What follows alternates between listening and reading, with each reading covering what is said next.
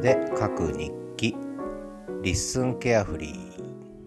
12月27日水曜日。2日に1回の声で書く日記です。えー、っと雪が降りました、えー、昨日の夜から今朝にかけてドカッと降りました、えー、景色はもう一面雪景色ですね。道路のあちこちには雪の山が積もり今朝は朝早くから積除雪車ですね、えー、雪が降ると除雪車が出動するんですね。でもう夜中の2時ぐらいからガーガーガーガーね、えー、やるんですけども、えー、それで朝にはちゃんともう道路には雪がないという状態になるんですけどね。冬の札幌ね。毎年100億円だったかな。えー、除雪費用ね予算組んでるということなんですがまあそれはさておき今朝ようやく本格的な雪かきをしました。今シーズン。初の雪かきはもう一度してるんですけどその時は本当にちょっとだったんで今日は本当に雪かきですね、えー、2 3 0センチぐらいある雪を、えー、全部避けるということなんですけどね。まあ雪かきしました。ただ気温はねそんな低くなくてで雪が降るとむしろこうあったかく感じるんですよね、えー、まあそんな感じで、えー、いい天気でしたね今日はね。雪の中で日向ぼっこしてました。さてえー、っと今日のタイトルは今日73個目のエピソードですが今日のタイトルは「トーチローファン親子来訪とサスケ2023と切り抜きポッズと雪かき始まりの始まり話ということで雪かき始まりの話は今してしまったので、えー、東一郎ファン親子来訪ということですがちょうど私が住んでいる家の3軒か4軒隣のアパートに下宿していた、えー、女性がいたんですね。もう10代の終わりでようやく二十歳になったとか言ってましたけども。で専門学校かなんかですかね。で卒業して実家に戻ったんですね。で実家も札幌市内みたいで。でお母さんもワンちゃん好きで。飼ったことはないそうなんですけども。でとにかく東一郎くんの大ファンで、えー、毎日通学の時に気にしてくれて。で仲良くなってたんですけども今ちょっと遠くの方といってもそんな遠くないんですが引っ越してしまったので。でそれでお母さんと2人で3ヶ月に1回ぐらいかな東一郎君に会いに来てくれるんですね。で年末のご挨拶ということで、えー、来てくれました。いきなりピンポンになってインスタグラムのメッセージで26か27にお邪魔してもいいですか？どうぞって言ったっきり連絡ないまま26日にいきなり東一郎君と私が散歩疲れで熟睡してたところにピンポーンとなりまして。でそれから1時間ぐらい遊んでったんですけどね。東一郎君も大喜びで。えー、なんでかっていうと最近あんまりこう人とワンちゃんが歩いてないんですね。で戸一郎君は人恋しくて遊び相手が欲しくて。でそれであのもう喜んじゃってずっと特にまあお母さんの方も仲良くするんですけど娘さんの方が特にやっぱり気に入っててもうペロペロ舐めるわ。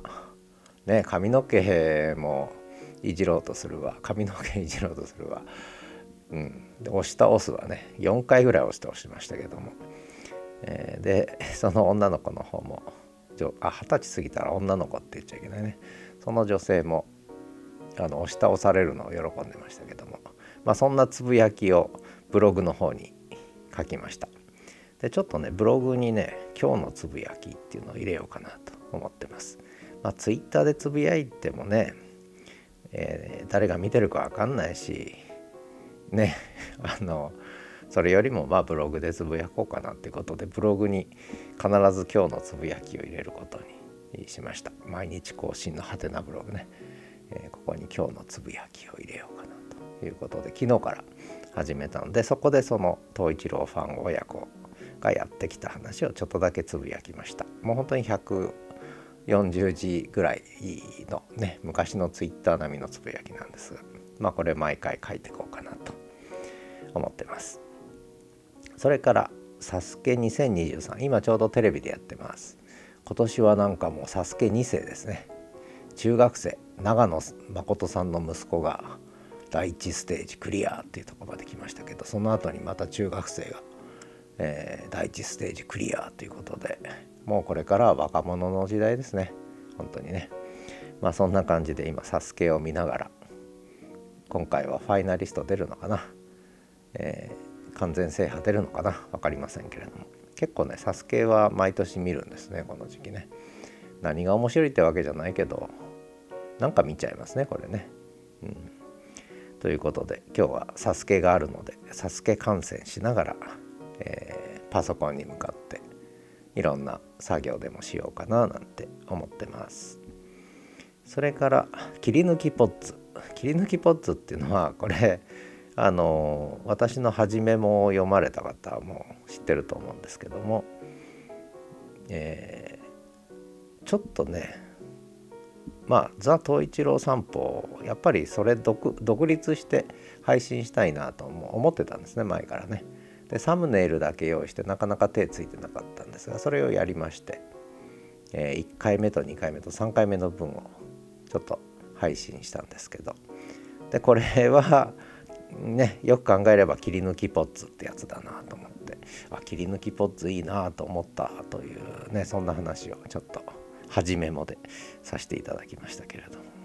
まあそんな話ですね。切り抜きポッツこれいろいろ使えるぞとか、えー、結構思い始めましたね。面白いなと、うん、やっぱりこれからはもうポッドキャストは断片の時代ですね、うん、ひとまとまりの長い番組やっぱり自分も聞けないしむしろこう情報コンパクトにテーマはっきりしてた方がいいんじゃないかなと。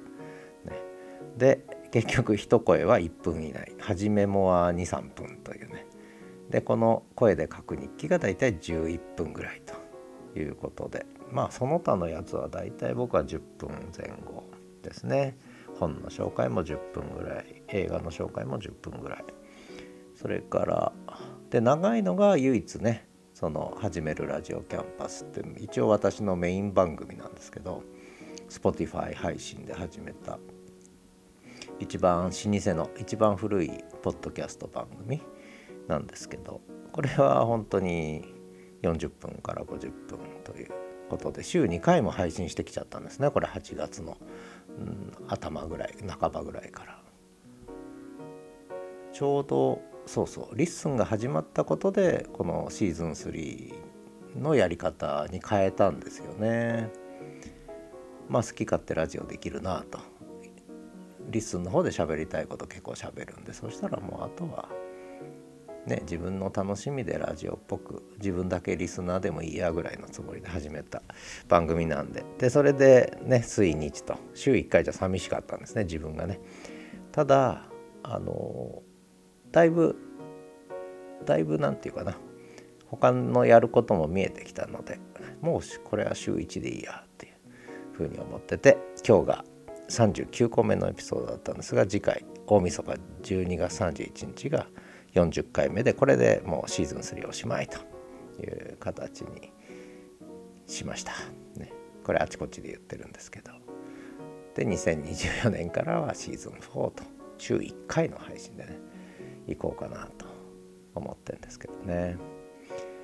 まあどこまで聞いていただけてるかわかんないんですけど意外とね聞いてるんですよね。多分リアルの知り合いの人も聞いてる人はいそうですね。Spotify のアクセスとかあと LISTEN から外部に行ったアクセスとかあと YouTube のアクセスとか見てるとああ聞いてる人いるんだなっていう感じなのでまあこれはやっぱり続けた方がいいんだなと思ってます。で、えー、メンバーじゃないや。フォロワー限定公開リスの新機能ね。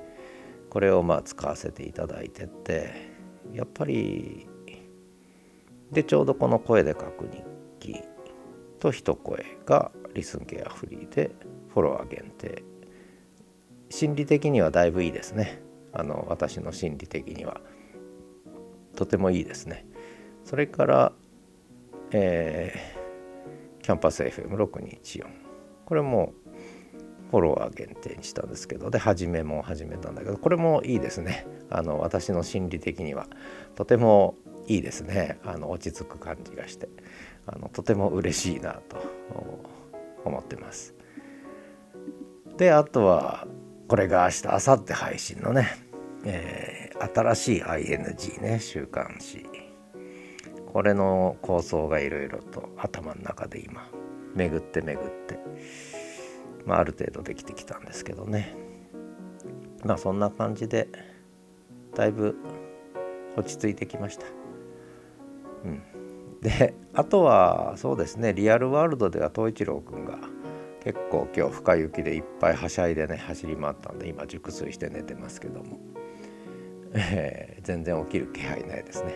普段こうやって喋り始めたり東一郎くんがっていうとピクピク反応したりこっち見たりするんですけど、ねそう、寝っ転がりながらねこっちを見上げるんですが今日は見ませんね。よっぽど疲れたんだと思います。ということで今日もダラダラとお送りしてきました。73個目の声で書く日記。12月27日でした。今年もあと2回で日記終了。ではまた。